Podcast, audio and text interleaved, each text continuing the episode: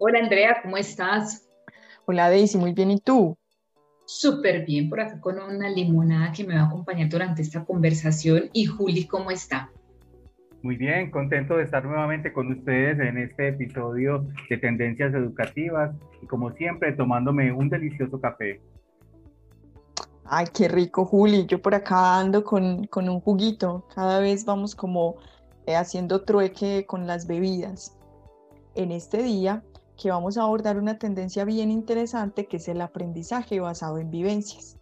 Y en vivencias tenemos una palabrita clave que vamos a, referirnos a ella durante toda esta conversación. Tenemos que este, eh, este aprendizaje basado en vivencias antes de la invención de los libros y la llegada de la escolarización formal, los seres humanos aprendíamos a través de la experiencia directa.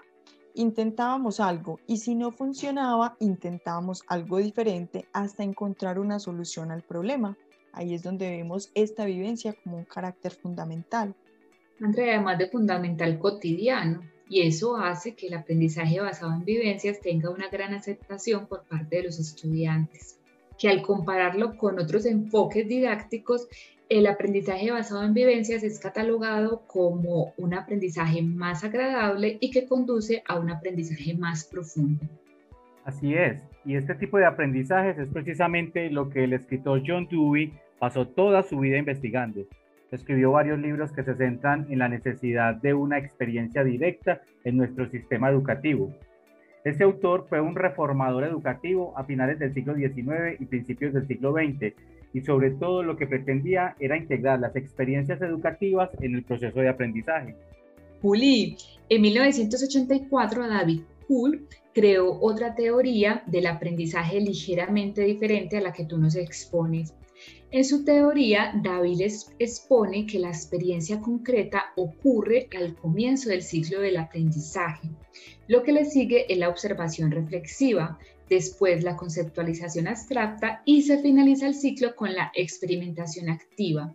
Esta teoría se empezó también a constituir como un pilar para el aprendizaje experiencial.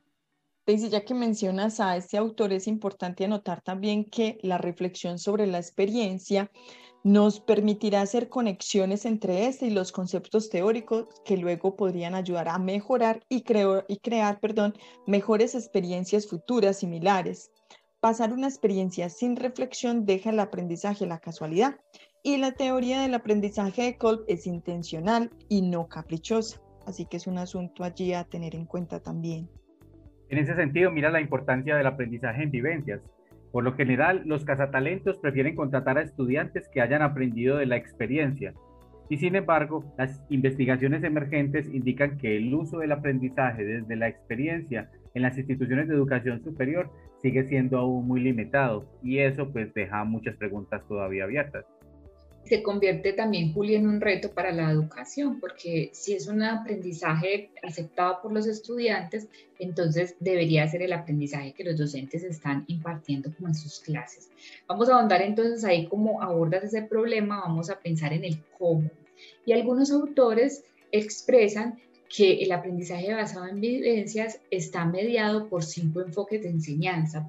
El aprendizaje activo, el aprendizaje basado en problemas, el basado en proyectos, el aprendizaje de servicios y el aprendizaje basado en el lugar, los cuales promueven la participación de los estudiantes en el aula para lograr un aprendizaje experiencial guiado por algunos principios, entre ellos promover el aprendizaje práctico, usar los procesos de resolución de problemas al servicio del aprendizaje, abordar problemas del mundo real y del contexto cercano de los estudiantes, alentar la interacción entre los estudiantes y los contenidos y usar múltiples materias para proporcionar un aprendizaje interdisciplinar.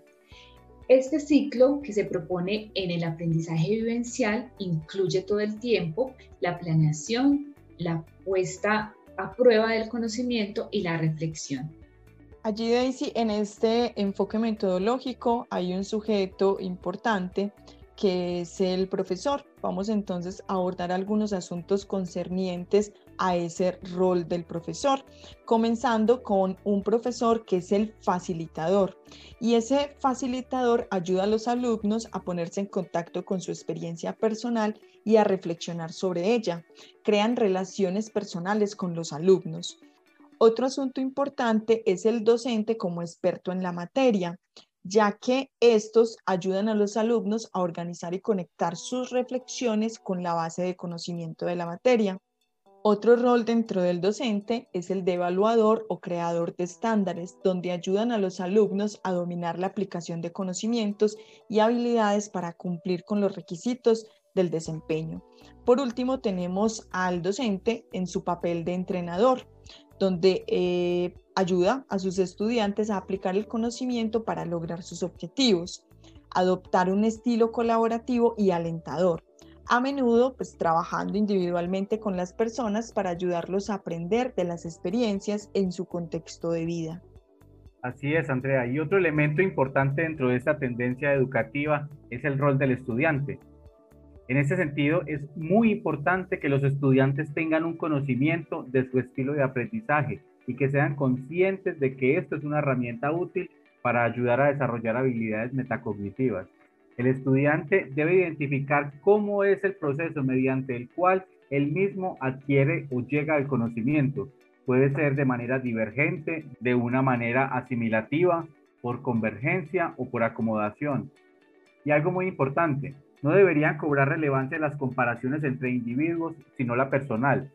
Pues a través de las experiencias de socialización en la familia, desde la escuela, el trabajo, es la forma en que nosotros nos vamos formando para llegar a resolver los conflictos de manera activa o reflexiva, o bien si lo hacemos de una manera inmediatista o analítica.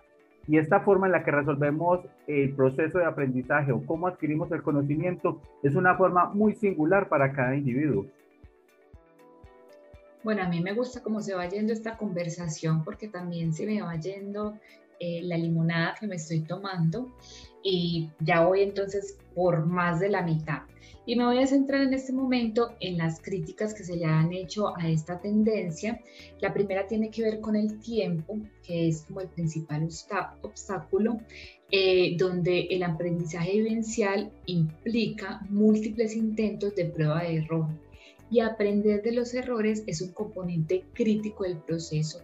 Incorpora un ciclo de pensamiento, planificación, prueba y reflexión, requiere periodos de tiempo más largos para completarlos y además necesita que los estudiantes abandonen el aula para probar sus ideas en diferentes contextos. Entonces el tiempo es como la, una de las principales críticas.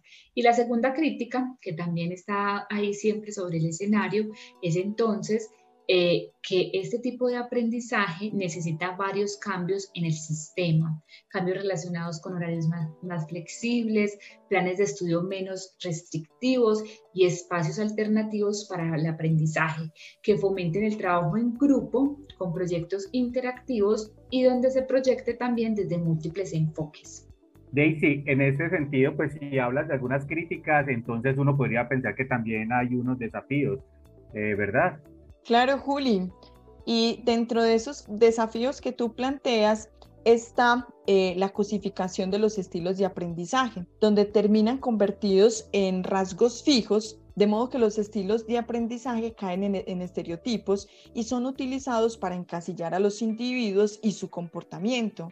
También hay un asunto importante dentro de los desafíos y es la reducción del número de estudiantes por clase pues con los grupos numerosos no hay suficiente tiempo para cubrir todo el plan de estudios.